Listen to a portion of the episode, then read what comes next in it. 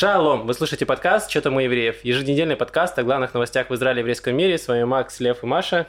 Привет. Да- Привет. Это второй подкаст, который пишем подряд, поэтому мы можем быть немножко поплавленные. Поплавленные, но мы будем энергичные и бодрые, потому что у нас не очень много времени. Вот. Да. Давай, Маш, пятиминутки рефлексии, жги. Так, в общем, неделю я живу одна, целую неделю. Это впервые в жизни, я до этого никогда не жила одна. Это важно сейчас всем осознать. Значит, чего? Я живу в э, студии маленькой, э, но раньше так э, ты выходишь, когда тебе скучно из комнаты, тусуешься с соседями, разговариваешь с ними про жизнь, а теперь вся эта жизнь это и есть эта комната, где нет никого, кроме тебя. И это достаточно увлекательно, интересно, особенно когда на второй день моей жизни сломался Wi-Fi, и я вела переговоры с Безиком. Раньше это у нас был ход, и не я вела переговоры с ходом, а теперь Вот он я, знакомьтесь.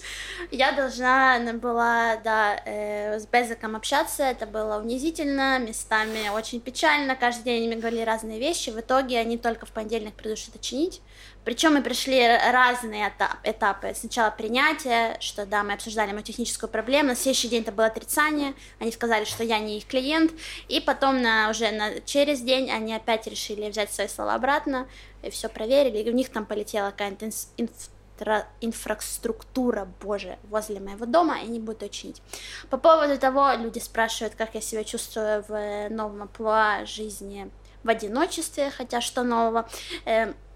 Могу сказать, что это перепады разные, э, местами это скучно, местами ты чувствуешь себя властелином этого мира. Когда не закрываешь дверь, дверь туалета. Ну да, можно вообще, да, не закрывать дверь туалета, можно ходить э, голышом, можно... А, еще у меня чувствуешь иногда, что я как будто в командировке, потому А, что, ну, такой, я купила себе халат, как в отелях, чтобы было полное погружение в атмосферу, я реально хожу, значит, иногда голая, иногда в халате этом, и это достаточно мило, но вообще прикольно, не знаю, м, я много читаю опять, потому что нет Wi-Fi. Вот. Ну, мне нравится пока что. Ну, я чувствую, что мне нужно было это время. Вот. Кайф. Я уже Кайф. хочу скорее домой.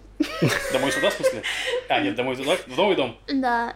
И сюда мне приходить странно, да. Что... Да, это тоже странно. Маша впервые сюда, сюда приходит как гость. Мгм. До этого она здесь жива, получается. Да, теперь я опаздываю, вот, поэтому... Да. И- Макс не пускает Машу посмотреть ее старую комнату.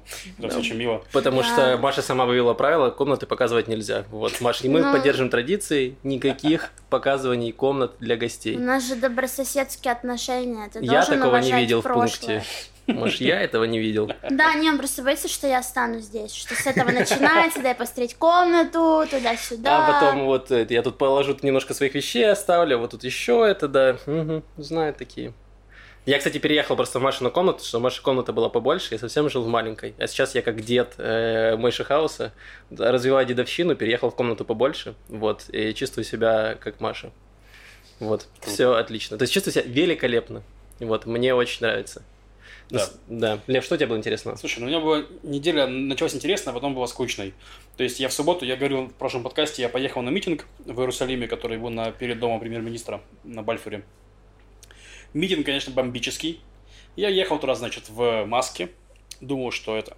Я буду соблюдать, соблюдать социальную дистанцию, но там было еще около 20-30 тысяч человек, которые пытались соблюдать социальную дистанцию, и у нас вместе это вышло очень плохо. То есть, ну, это реально была куча людей, забиты просто эта площадь битком, все орут, израильтяне еще безумные нахрен, то есть они просто, то есть ты заходишь, и там чувак, он три часа подряд бьет э, ложкой стальной по кастрюлю, так бэм бэм бэм бэм бэм бэм и таких людей 20 тысяч, вот примерно такой был митинг.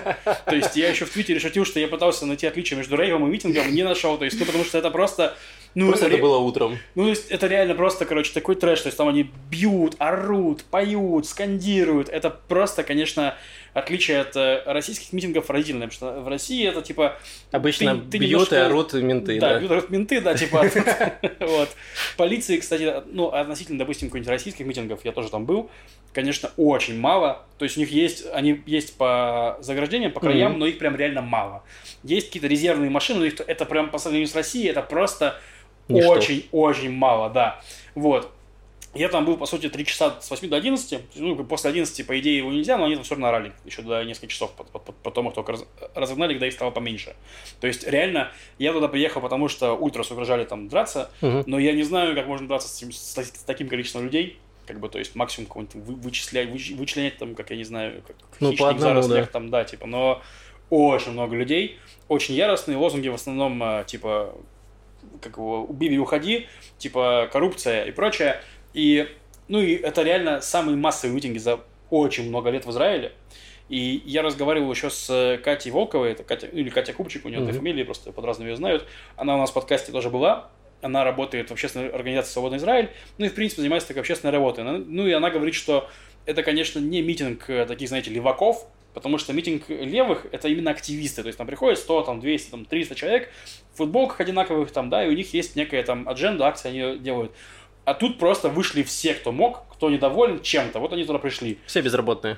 Ну, реально, да, типа, то есть там, там были активисты в футболках, их было, но их прям мало было, вот, и, ну, короче, это было интересно, вот, и единственное, что после этого я подумал, что я, я сознательный гражданин, и поэтому я эту неделю провел дома, ну, как бы, в, ну, я не знаю, заразился или не заразился, видимо, нет, что не, не, за неделю не было симптомов никаких, то есть, и вот я все, сегодня, по сути, в первый раз вышел из дома, вот, эту неделю, такие дела. Молодец.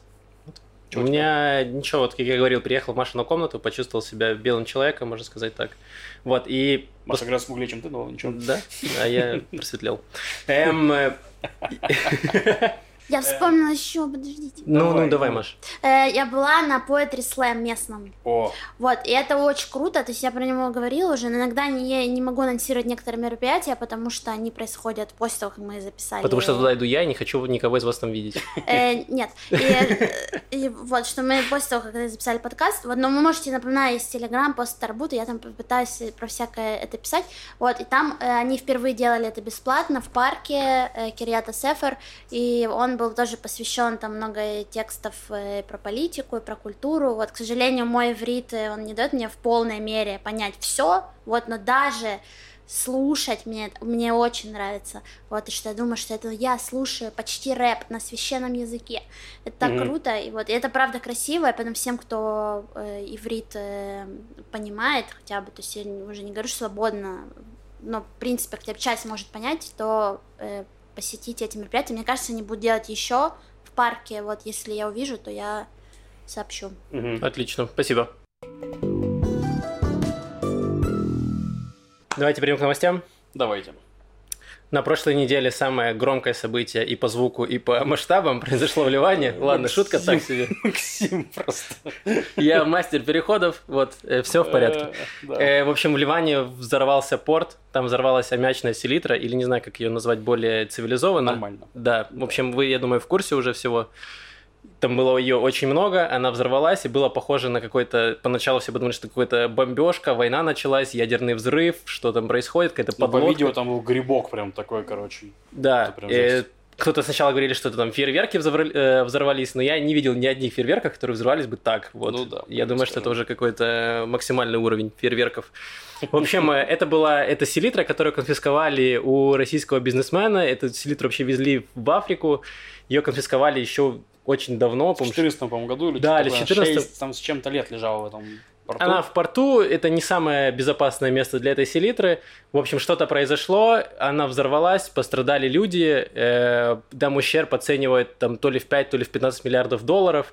То есть там реально разнесло чуть ли не весь, не весь Бейрут. Ну там 300 тысяч человек лишилось домов. Вот да. что случилось, скажем так. То есть повыносило, повыносило дома, повыбивало стекла даже на отдаленных э, уголках города. Вот, в общем, реально случилась катастрофа, и мы к чему это все рассказываем? К тому, что происходило в Израиле, потому что это достаточно, ну, не, не знаю, можно ли употребить слово «интересно», но немного. Ну, во-первых, это наш один из самых ближних соседей, это первое. То есть там реально есть у нас, допустим, э, пещера Роша Никра, это такое, типа, туристическое место, и там прям видно границу с Ливаном. То есть вот мы, вот Ливан, вот он. Это первое. А второе, у нас с Ливаном война открытая, вообще-то. То есть Израиль оккупировал часть Ливана какое-то время, то есть там было две ливанские войны, и так далее. То есть это такая страна, которая нас, разумеется, очень сильно интересует. Да, плюс о том мы говорили до этого, там есть организация Хизбалла, которая является частью правительства Ливана, она заседает там у них в местном парламенте, такая партия большая у них, и плюс они открыто воюют против Израиля, они говорят, что Израиль не должен существовать, и они проводят террористические акции время от времени. Сейчас в меньшей степени, но раньше их было гораздо чаще, их было больше.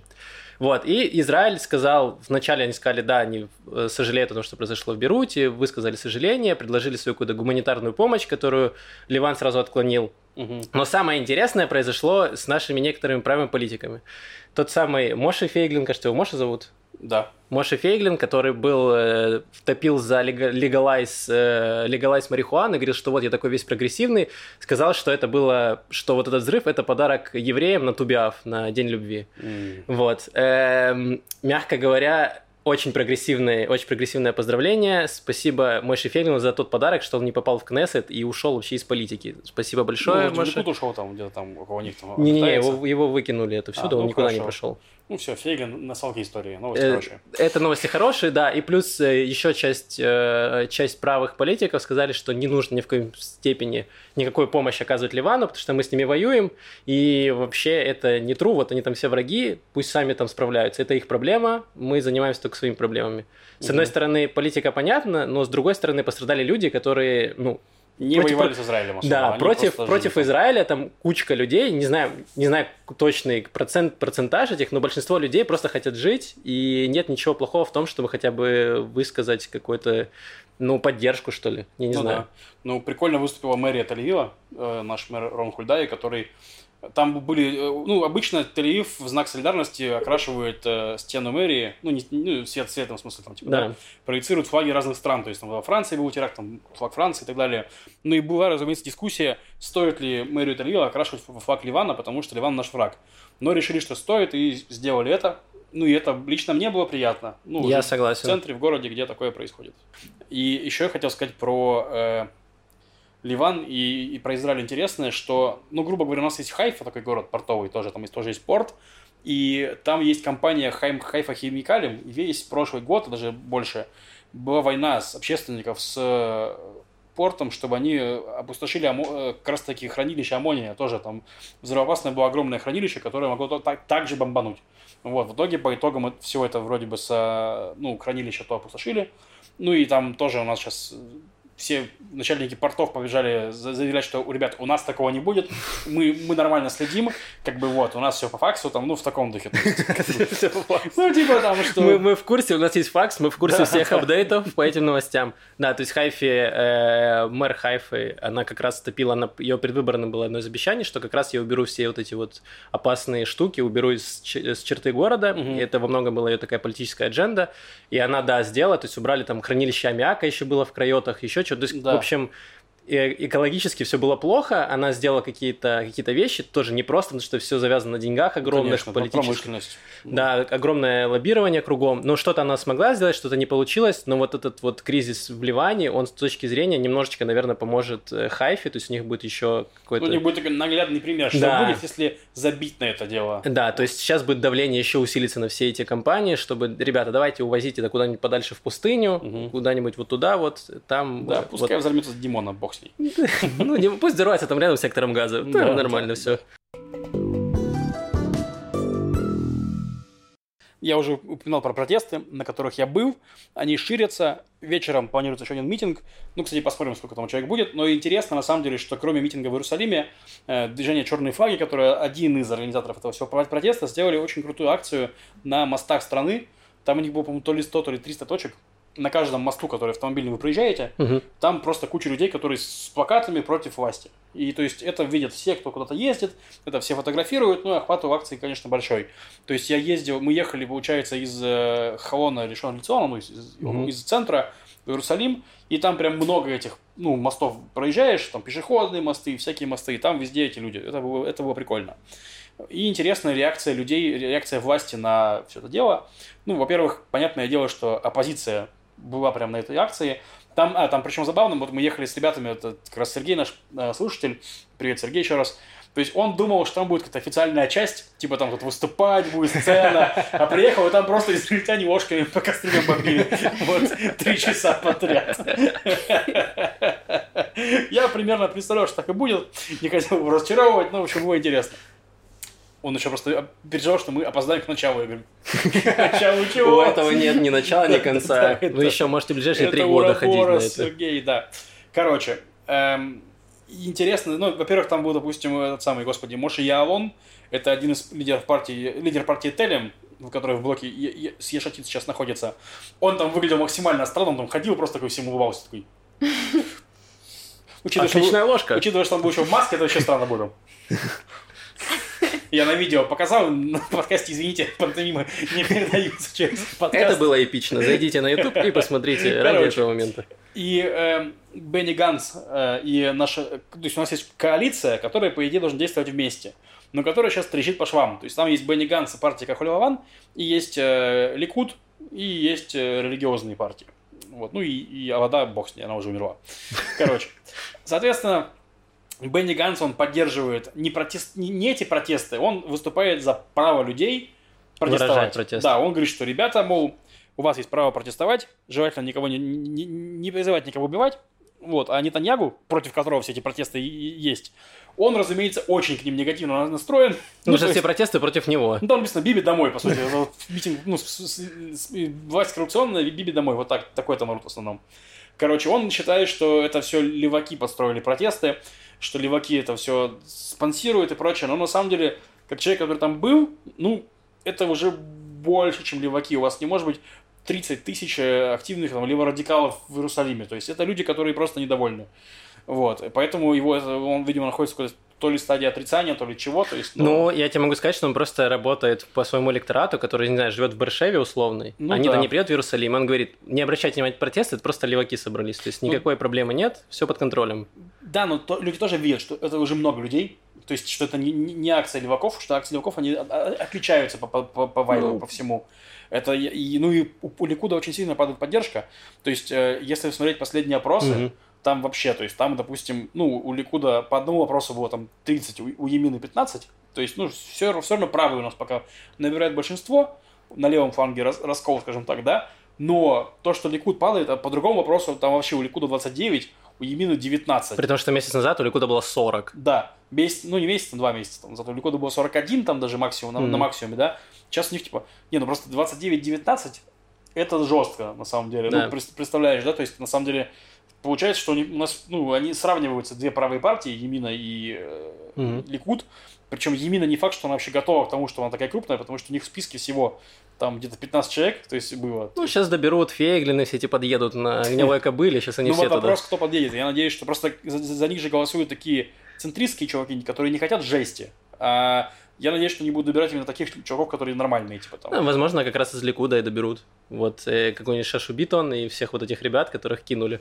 Ну да. Я думаю, да. что вполне вероятно, что будет переход, если будут выборы. Да, ну короче, еще если неизвестно. немножко резюмировать эту политику, что пока что у нас ситуация такая, что кризис доверия в коалиции усиливается, то есть они не доверяют друг другу.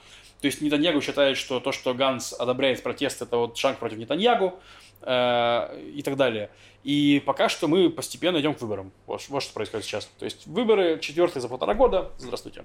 Да, кайф. Давайте перейдем. У нас еще есть отличные новости, отличные в кавычках. Вот. Э, Маша уже готова к этим новостям. Эм, новость пошла из Иерусалима, где э, анонимный полицейский сказал, что их запугивают тем, что они выдают мало штрафов. То есть у них есть вот эти самые полицейские, которые... За маски. За маски, да, штрафов за маски. То есть которые, полицейские, которые патрулируют там свои участки и выдают штрафы людям, которые не носят маску, либо носят их там спущенными, ну, как-то носят неправильно. Угу. Вот, им говорят, что если вы выписываете от 3 до 6 штрафов за смену, то это очень мало. И вас в таком случае могут делать, дать вам выговор, отправить в какой-нибудь плохой район, не знаю, может, Восточный Иерусалим или куда-нибудь в Баршеву отправить их. Вот. Э, но в том, да, что у них есть норма какая-то определенная, сколько им нужно штрафов выписать. И вот эти полицейские, они жалуются, что чертовы люди начали носить маски. Он говорит, как так-то? Они же не носили их, что происходит? Нам же некуда штрафы выписывать, они уже в маске идет. Я думаю, в следующий раз они будут, один будет подбегать снимать маску, а второй будет его фотографировать такой, я видел, ты снял маску, ты без маски, на тебе штраф. Сейчас штраф, по 500 шекелей, 400. Да.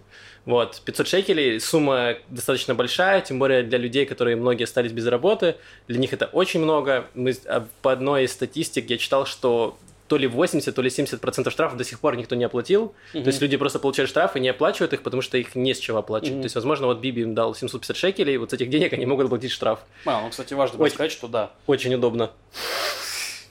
Типа Биби говорит, вот вам деньги, оплатите с них штрафы. Да, смешно. Да, про деньги Биби, собственно говоря, начали людям приходить деньги. Вот, не знаю, пришли кому-нибудь, проверяли? Я не проверяла. Мне не, проверя... мне не пришли, но мне кажется, что мне нужно зарегистрироваться на сайте Битохлеуми, чтобы у них были... Надо проверить, то есть есть... Я думаю, что я прикреплю ссылку к описанию, по ней вы можете перейти и проверить на сайте нашего национального страхования, есть ли у них ваши банковские данные, чтобы они могли перевести деньги. Ну, я проверил, я, я заполнил, мне пока не пришли. Ну, вчера не пришли, не знаю, может, сегодня пришли, не знаю. Сегодня вряд ли, сегодня пятница, суббота. Короче, неважно. Суть в том, что пока не пришли, но я уже придумал, как их потрачу. Так, ну, ты можешь поделиться этим? Конечно.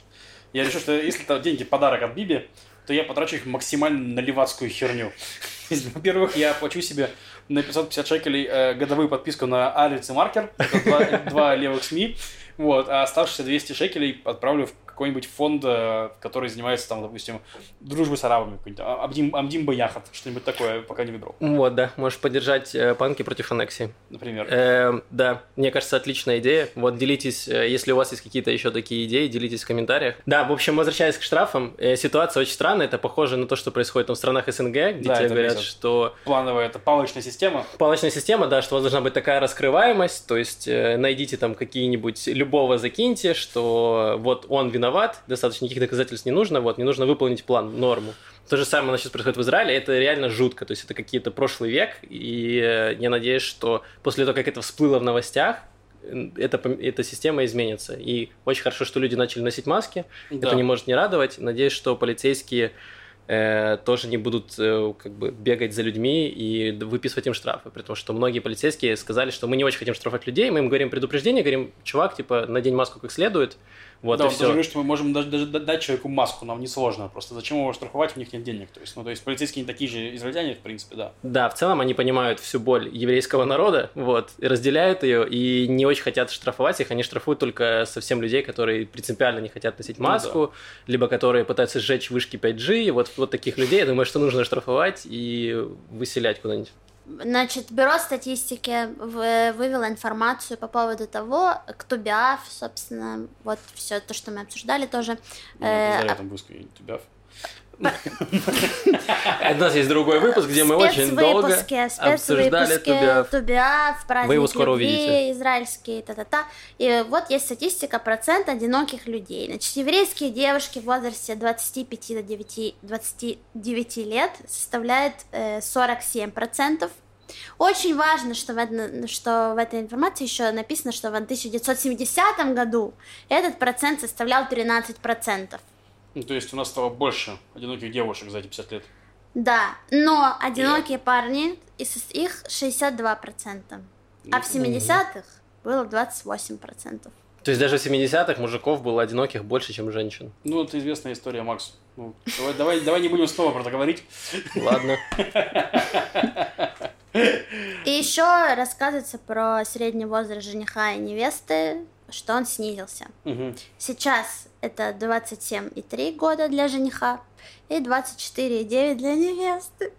24,9. Маша расплачется и уйдет. Я даже просто вообще не в мой возраст ни в одной из этих статистик. Ну, потому что он про молодежь, а мы уже, Маш, к сожалению, с тобой вышли из понятия молодежь. Макс, а я еще, дер, я еще держусь. Ну, там 27 с чем-то было, 20... мне 28. Ну, да, но мне кажется, я... что дальше статистика. Это счастливые, стабильные люди. Зачем об этом писать? Правильно? Да, дальше статистики смерть, Маша.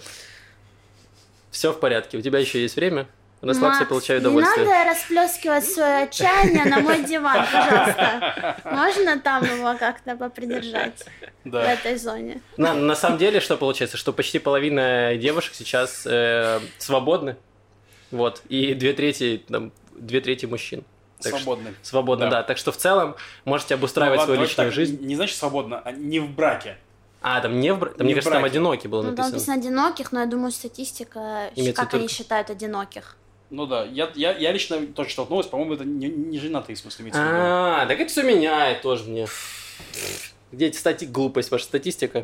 Давайте следующие новости. Нет, Тоже там мне. смешно, типа там, ну, забавно, там еще по городам есть статистика, и там, конечно, Тель-Авив лидирует. Там вообще что-то 85 мужиков, по-моему, да, типа, и 75 женщин, ну, в смысле, процентов. Да. Типа, тоже не женаты Ну, вообще. люди, да, просто не, не спешат жениться. То есть люди женятся, когда у них есть ипотека. То есть вы уже как бы закрепили свои отношения, взяли ипотеку, и вы до конца своей жизни выплачиваете эту ипотеку. И вы друг от друга точно не уйдете, потому что вас удерживает ипотека. Лучше, чем дети. люди просто расслаблены. Нет вот этой рамки, что нужно, значит, э, Выплачивать э, ипотеку, заточить да. себя в узы брака. И плюс все эти полиамория, открытые отношения, свободные отношения. Можно попробовать все вокруг. Маша, наслушалась Машу Да, я на вайбе. Не, ну в принципе в Израиле это как бы без Маши понятно. Маш, ну я понимаю, что ты э, пытаешься оправдать... эм, Кого? себя. Да ну нет. Но Ладно. Многие люди не готовы. Это правда. Пусть люди, которые не готовы к браку, еще не делают этого. Да. Вот это я оправдываю себя. Но тем не менее статистику, ну как, не портят, а ее наш религиозный сектор, то есть там женятся все еще достаточно рано, там обычно вот там в 20-22 года, там уже люди как раз, они уже начинают серьезные отношения, они заводят себе семьи, детей, и поэтому статистика, она такая очень коррелирует как раз с городами, то есть в Да. Тель-Авиве это там под 30 лет э, средний возраст, а где-нибудь в религиозном там Иерусалиме или в Бейт-Шемеше там может быть там 23 года, 22. Там было написано про Мадиаин элит, где Да. нет одиноких людей. Да, там вообще там что-то типа процент неженатых, короче, какой-то там процент. Вот. Не, на самом деле статистика интересная, знаешь, что она показывает? Она показывает э, о том, что, короче, во-первых, вот там последние три года снижается возраст брака, то есть он вырос относительно 70-х годов, а сейчас снижается. И я думаю, что интересно, потому что что это значит? В 70-х годах было много традиционных людей, не харидим, то есть не ультраортодоксов, а люди, которые либо верили, либо, либо жили по традиции. Постепенно люди, которые жили по традиции, стали телеевцами, полиаморами, э, этими гедонистами и так далее. Но все это время у нас очень сильно поводился сектор харидим, очевидно. И вот за счет них статистика сейчас идет снова обратно вниз. То есть, ну, средний возраст брака, там все это дело, оно будет снижаться, потому что харидим просто, ну, больше сейчас. Ну, плюс Процентов, ара- чем было. арабский сектор тоже по Ну чуть-чуть да, растет, и у них Не, тоже... не, там статистика чисто про евреев, так что А, арабы да? вот на, эту, на эту не влияло конкретно. То есть они так еще выбирали. Ну, Мгм. это, это именно, ну, это к еврейскому дню любви было в статистике, они выбирали по евреям. А нас считали как евреев или нет? Вот тебе еще дополнительный вопрос. Не знаю, Макс.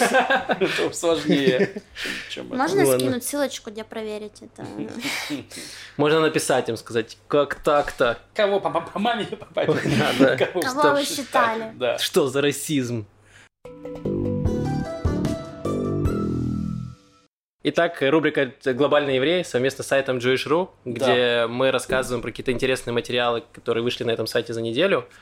Э, Лев, что тебе понравилось больше всего? Э, Мне очень понравилась статья, но из-за того, что мой телефон снимает сейчас на видео, привет, мой телефон, я не смогу подробно ее рассказать, но я прочитал, там, было интервью с арабским активистом, я просто не помню имя, поэтому не скажу. Вот, мы приложим ссылку. Ну, люди, которые хотят по- подробнее, смогут прочитать и Да, короче, узнать. это интересно, потому что это человек, который выступает за объединение с Израилем. У них концепция конфедерации. То есть они хотят, чтобы мы были как Швейцария. Потому что Швейцария изначально очень э, разнородная страна была, совершенно разные районы, там, на, немецком, на французском говорят и прочее. То есть разные языки, разные люди. В итоге это очень хорошая действенная конфедерация. Вот. И они видят э, решение палестинского вопроса не В двух странах. двух странах для двух народов, а в конфедерации, значит, э, типа Израиль Палестина. Вот. Очень приятные чуваки. То есть, э, очень вряд ли это все случится. Это правда, есть свои проблемы с Э, этим. Да, ну, проблема основная в том, что Израиль хочет быть еврейской страной. Да. Вот, у него это, это его столб. А если вы конфедерация с арабами, которых столько же, сколько евреев, то вы уже точно не еврейская страна. Либо вы не демократия. В смысле? Ну, либо вы не демократия, вы просто как бы оку- оккупируете людей, то есть вы не даете им право, право выбора или право там, назначать своих, э, своих людей там, в парламент условный. Ну да. Ну, то есть, они, они хотят, конечно, демократию, и что в этого конфедерация. Лично мне эта идея очень нравится. Я думаю, что к ней еще нужно будет долго достаточно идти. Но- Должны произойти большие изменения и в арабском секторе, и в еврейском, чтобы это случилось. Конечно, да. Ну вот они, я к тому, что как раз эти чуваки, которые, с которыми интервью, они занимаются тем, что эти изменения постепенно ну, приближают и продвигают. То есть они общаются с араб, ну, берут арабских людей, рассказывают им про эту идею, чтобы их, их к ней тоже там, так сказать, привыкнуть, да. Выстраивают мосты с общения с там, евреями, то есть что тоже на самом деле сложно, э, потому что многие арабы не одобряют то, ну, дружбу с евреями, грубо говоря. Евреи тоже не одобряют дружбу с арабами. То есть это, короче, очень сложный процесс, но он, типа, исходит из очень важного, хорошего посыла, что, типа, в текущем лидерстве израильско-палестинском, да, они не договорятся. Политики не договорятся. То есть только если будет движение снизу, о том, что, чуваки, ну-ка давайте вы договоритесь, что нужно это самое, тогда, короче, это возможно. В текущем политики не сильно заинтересованы в том, что что-то делать и прочее. То есть это, Все так. интервью очень интересное и приятно, что они общаются с порталом Jewish.ru, то есть, ну, типа, рассказывают тоже русскоязычному еврейству о том, что вот такой подход есть. Это интересно. Окей. Маш, что у тебя было интересного из э, материалов? Что тебе понравилось? Э, я прочитала про сериал «Тегеран». Не знаю, из нас его никто не смотрел. Вот, я тоже не смотрела. Э, но ну, там... Ну, все прям, все хвалят вообще, всех кого я знаю. Да. Кроме хочу... иранцев. Ну, кстати, как сказать? Это, собственно, об этом идет а, речь окей. в, а, в статье. То есть там просто написано про то, что э, ну, в Иране очень много пишут про этот сериал, и, соответственно, соответственно, если о нем пишут, и там достаточно детально, то его смотрят. Uh-huh. Вот. И то есть, ну, есть вот эта интересная э, штука про популярность израильских сериалов э, в арабском э, мире, да, и про то, что в этом сериале показаны, ну, там, не какие-то иранцы, злые иранцы, а показаны разные иранцы, как израильтяне, хорошие, плохие, не что там очень, ну, большая есть глубина у героев. Э, и э, про то, что вообще, ну, там происходила череда всяких тоже событий, э, ну, в Иране, что сериал очень совпал с ними, и про то, что да, это ну, то, что, в общем, самое интересное, то, что я хотела сказать, то, что ну, я хотела бы посмотреть этот сериал, что мне после этой статьи заинтересовалась, но вот именно про то, как реагирует арабский мир на вот этот сериал, и про взаимоотношения, да, вот того, как показано в Израиле, э, в этом сериале э, эти герои, но еще что там показаны иранские израильтяне, то есть mm-hmm. те, которые, у которых происхождение mm-hmm. иранское, и, соответственно, для них, например, когда их посылают, ну, там, в Иран с какой-то задачей, ну, как шпионская и так далее, то это для них не просто э, ну, это ну, такое двойное дно, да, то есть не просто миссия, да, а это ну, чуть больше и сложнее mm-hmm. процесс. Вот, поэтому это интересно. Ну, потому что да, их родители знали, скорее всего, из Ирана. Угу. Да, интересно. Да, нужно будет как-нибудь посмотреть. Я думаю, что рано или поздно мы до этого дойдем. А я прочитал статью, которая мне понравилась, про Авраама Тих... Тихоми. Ну, э... Хорошо, тебе с телефона можешь им прочитать. Да, это правда, это мой плюс. Тут тоже дедовщина в подкасте. Э, вот, это э, еврей из Одессы, ультра такой ультраправый, который поехал э, в Израиль, еще в Палестину подмандатную, устраивать, значит, тут э, порядки свои делать. Он был очень впечатлен Миша Япончиком, это такой местный, не местный, а детский был криминальный авторитет, очень популярный в то время, который там делал всякие налеты, был такой типа Робин Гуд, грабил богатых, грабил бедных и немножко отдавал бедным. Ну, как такая схема была. Mm-hmm. Вот. И, собственно, он приехал, приехал в Израиль и вступил сразу в организацию, которая Агана называлась. Он был одним из, э, одним из важных деятелей там. Но ему не понравилось то, что они были недостаточно радикальны. То есть Бенгурион был тогда, как руководил Аганой, то есть он много влияния оказывал. И в то время часть этого крыла Агана хотела более радикальных мер против британцев воевать, против арабов, то есть прям жестко устраивать жесткую резню, прям устраивать теракты, то есть делать mm-hmm. все, все по жести. Э, Бенгурион на это не, не соглашался, в итоге откололась часть Аганы, откололась, организовали Иргун, организацию, mm-hmm. которая была прям реально террористическая, они убивали британских солдат, они делали взрывы, теракты, все, все, все подряд. То есть они считали, что это такой инструмент борьбы за независимость, за независимость Израиля против британской оккупации и против э, агрессивных действий арабов. Подожди, даже теракт Иргуну был, взорвали э, отель Кинг Дэвид. Да, кажется, если я ничего не путаю, да, это был Иргун. Да, это тоже интересная история. Это типа, причем глава Иргуна, Бегин, он потом стал премьером Израиля, чтобы вы понимали. И он получил еще Нобелевскую премию мира. На за, секунду. за Кэмп Дэвидский согласен? Нет. Не за с, с Египтом, да, за, соглашение с Египтом. Так, короче... То есть это забавно, что он был у истоков террористической организации, после этого получил премию мира, как, собственно, и Арафат, да. вот, за мирное соглашение. То есть, в принципе, это показывает то, что человек меняется. Ну, как бы взгляды с возрастом, взгляды его меняются, что хорошо, наверное. Вот, короче, возвращаясь к Аврааму, Эм, он э, был, собственно, пришел в Иргун, И там оттуда его тоже выгнали, вот, потому что он, ну... И для Иргуна был слишком жесткий, да? Да, он срался со всеми, в итоге Бегин его... Он был одним из лидеров, в итоге Бегин его сместил, Бегин стал э, лидером Иргуна, а чувак свалил в Америку.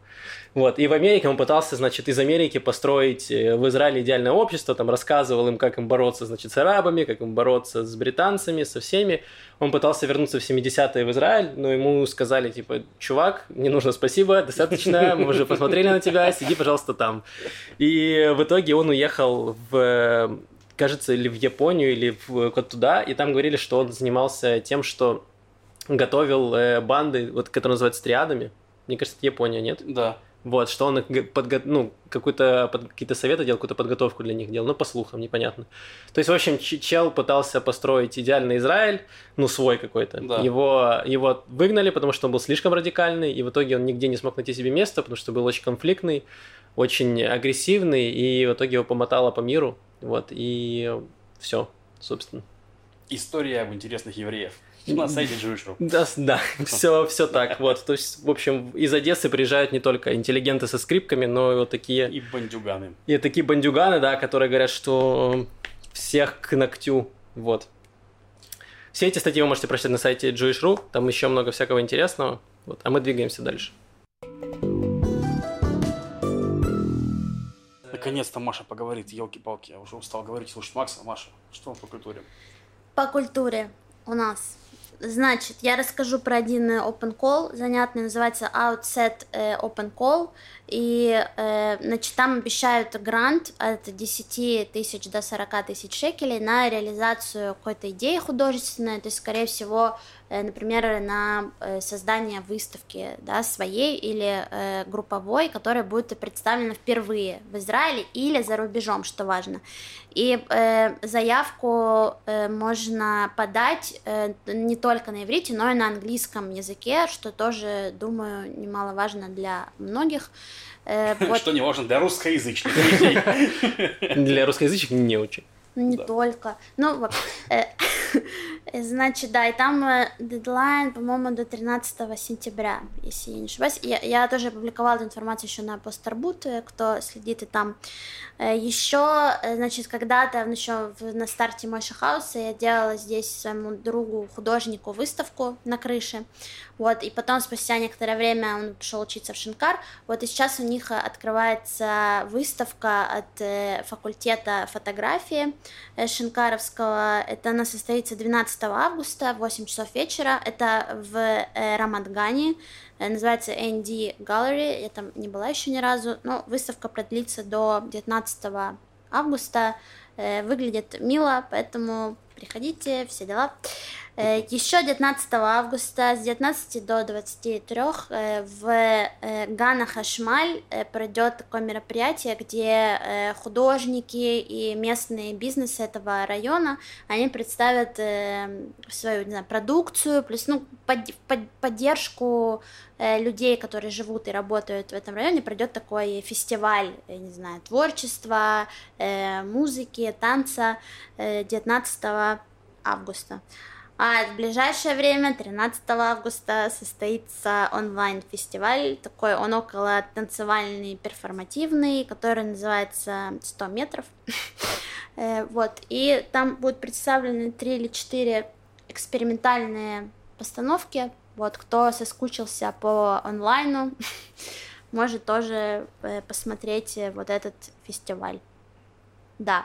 И еще я хотела бы поддержать проект своей знакомой художницы, подруги Маши Добровольской, которая еще в мае э, в Инстаграме завела такой аккаунт, который называется Пост Корона, и она хотела привлечь внимание людей, которые выбрасывали все э, пандемические отходы на улицу, то есть ну, маски. Ну, да, маски, перчатки, и что она делала, она фотографировала и фотографирует э, этот мусор, который она видела, вот прям так, как он и лежит, Обычно это просто маска брошенная где-то, перчатка и так далее. И дорисовывала к этим объектам э, какие-то другие вещи, чтобы этот мусор превращался в какие-то такие оптические иллюзии mm-hmm. другие.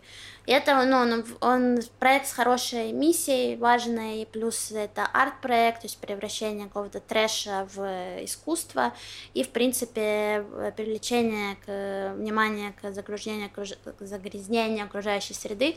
Поэтому подписывайтесь на инстаграм э, аккаунт э, пост корона, и плюс там можно также делать свой арт, который потом появляется в этом аккаунте, и он стал уже достаточно международным. То есть там ребята отправляют свои работы из Италии, из Германии и так далее. То есть аккаунт растет, приобщайтесь, поддержите мысленно Круто. Машу и Грету Отлично. Тунберг. Они вместе идут, да? Круто. Давайте перейдем к ответам на вопросы, которые вы нам задаете в обратной форме. Да, сразу скажу, что мы сегодня ответим не на все вопросы, просто потому что мы уже записали один спецвыпуск, который выйдет после этого выпуска, что очень логично про него говорить сейчас, но не, так, такие мы чуваки. Вот, э, поэтому у нас сегодня, кор- короче, все, прочитаем два вопроса. Э, куда делся Яша? Где рубрика с урбанистикой с Яшей? Яш, покажись. То есть Яша никуда не делся, в том плане, что он брал отпуск э, две недели, его не было с нами. Да, я.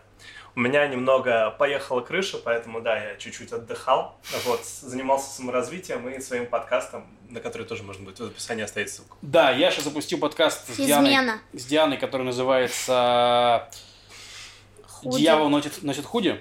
Да, где они обсуждают моду. Конечно, ссылку предоставим, раз- разумеется, да, пос- послушайте Яшу.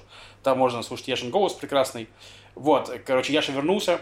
Урбанистика, как, только будет новость урбанистики, разумеется, э, рубрика ур- урбанистики с Яшей вернется. Второй комментарий. Спасибо, ребята, за подкаст. Спасибо Максу за музыку. По- Появился Spotify, теперь по достоинству могу оценить подборку. Спасибо Маше за красоту и творчество. Спасибо Льву за... Что там написано? Э, там глупости Видео, какие-то. где Безумие. комики учатся шутить, отлично. Видео, где коми- комик учится шутить отличное. Спасибо огромное за это. Спасибо Яше за звукомонтаж. Поскорее вы, вы- вы услышите что-нибудь про урбанистику. Ну вот, два комментария боготворящих Яшу. Это приятно. Про комики учат- учатся шутить. Спасибо. Это нас, наш тестовый стрим. Мы просто стримим, стримим, как мы пытаемся шутить с комиками. Вот. э, И еще и был комментарий смешной на Ютубе в прошлом выпуске, мне понравился. От нашего постоянного слушателя и комментатора. Я очень люблю его. Э, Он написал, что мы пишем комментарии, чтобы у Льва, э, чтобы у, Льва грелось сердце, Максим приписывает все это себе. Все так, все так, раскусили. Вот. Да, ну все, в следующем выпуске мы ответим на остальные комментарии с формы. Пишите вопросы, если что. Да. Эм, давайте перейдем к рубрике «Музыка». Это музыкантка, которую Маша мне скинула, как раз э, перед Тубилам сказал, это самая э, моя любимая песня на иврите про любовь. Вот. Э, музыкантку зовут Ш- эм, Шани Пелек, 38-летняя музыкантка из Кварсабы. И самое интересное, что она начинала свою музыкальную карьеру в группе ITP, где они играли психоделический транс. Вот, то есть я сначала такой, окей, я послушаю, с чего она начинала. Ты включаешь, и там реально идет долбежка, ну вот э, немножко отдавал Infected Mushrooms с другой израильской группой. Вот. Другой, там неизвестно, не знаю, маленькая группа. ну, маленькая, ни- никому неизвестная израильская группа. Коллектив. Колле- коллективчик, да, такой мужской, вот, и да, и там реально очень похоже, то есть там прям долбежка, они выпустили два альбома, в принципе, ну, как для вот этого жанра, такой жанровый альбом, и нормально, может, я думаю, тебе Лев зайдет, и слушателям, которые любят такую музыку, можете послушать ITP, группа называется, вот, эм, и после этого вот она там несколько лет она там играла в этой группе, и дальше она начала сольную карьеру, и она начала петь инди-рок. То есть э, психоделический э, транс и инди-рок. Вот, вот такой путь, очень короткий, Лев. Так что очень скоро ты перейдешь к бардовой, бардовым песням, я уверен. Совсем, тут чуть-чуть шажок остался. Вот, она начала с 2011 года свою сольную карьеру. Она выпустила первый альбом, который очень зашел хорошо всем. Она получила хорошие отзывы, и она решила сделать второй альбом в 2016 году, и она собрала деньги на него на хедстартере. То есть это, получается, фанаты оплатили ей производство альбома, что я считаю очень круто. Это показывает, что исполнитель, ну, людям, людям нравится это творчество, они Мгм. готовы вложить в него деньги, чтобы послушать еще. Это очень классная система, которая давно пользуется во, во всем мире. Люди используют эту систему, чтобы эм, делать музыку, делать ее качественно и при этом э, получать какую-то поддержку от фанатов в том числе. Да, да, это клево. Вот, в 2016 году вышел альбом «Не Туким», очень интересный, там разноплановые, разноплановые песни, то есть в основном это какой-то инди-рок, есть там совсем какой-то депрессивный, просто под гитару, есть более жесткий, с перегруженными, с перегруженными гитарами уже. То есть, в принципе, это что-то среднее между э, Хилой Руах и Нинет Таеб, про который я рассказывал раньше. То есть, в целом, это просто такой женский инди-рок, если очень грубо сказать. Э, в целом, достаточно качественно все сделано. Не могу сказать, что это что-то невероятное, но приятно послушать, то есть, периодически вот э, погонять альбом очень можно. Плюс у нее в 2020 году вышла новая песня, вот так что я думаю, что она работает над новым материалом и скоро будет его выпускать. Кайф. Да. А какую песню ты ставишь? Я поставлю твою, Маш, Ура! чтобы ты послушала тоже. Ура! Вот, И послушайте. там важно почитать и перевод. Ну, там просто крутые слова, мне кажется. Лирика. Да. Лё Фронтали песня называется. Лев Фронтали. Лё Класс. Все так, да. Вот, послушайте, послушайте эту песню, уважьте Машу, вот, почитайте текст.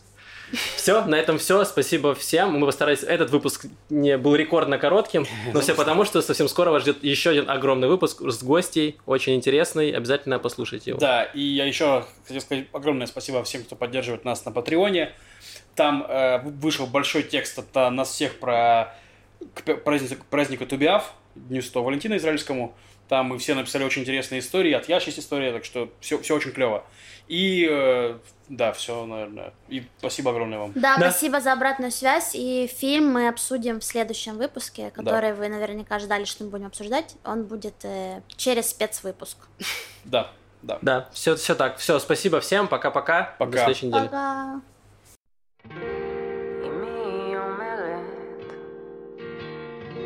שזאת הפעם האחרונה, היא יודעת.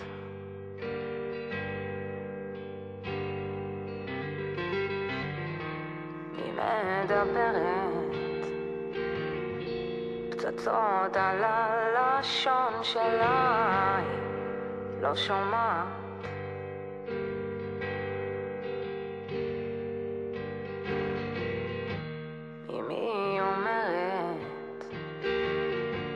שזה נגמר, אז זה נגמר, היא יודעת.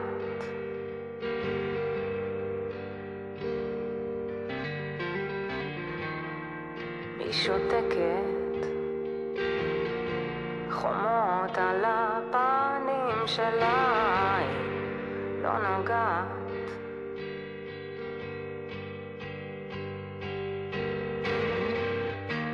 זה לא פרונטלי, זה לא עושה לי שום דבר, זה לא נורמלי.